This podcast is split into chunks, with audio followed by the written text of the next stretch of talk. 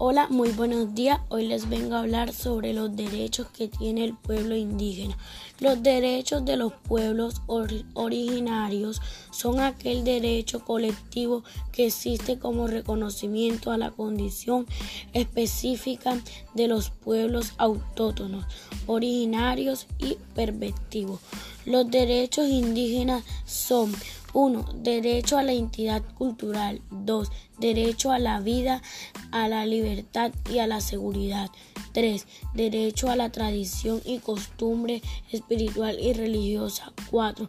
Establecimiento de sistema educativo y acceso a una educación que tenga en cuenta las particularidades culturales. 5. Derecho a un e-, empleo digno. 6 participación en la toma de decisiones. 7. Derecho a ser dueños, usar, desarrollar y controlar las tierras y recursos tradicionales.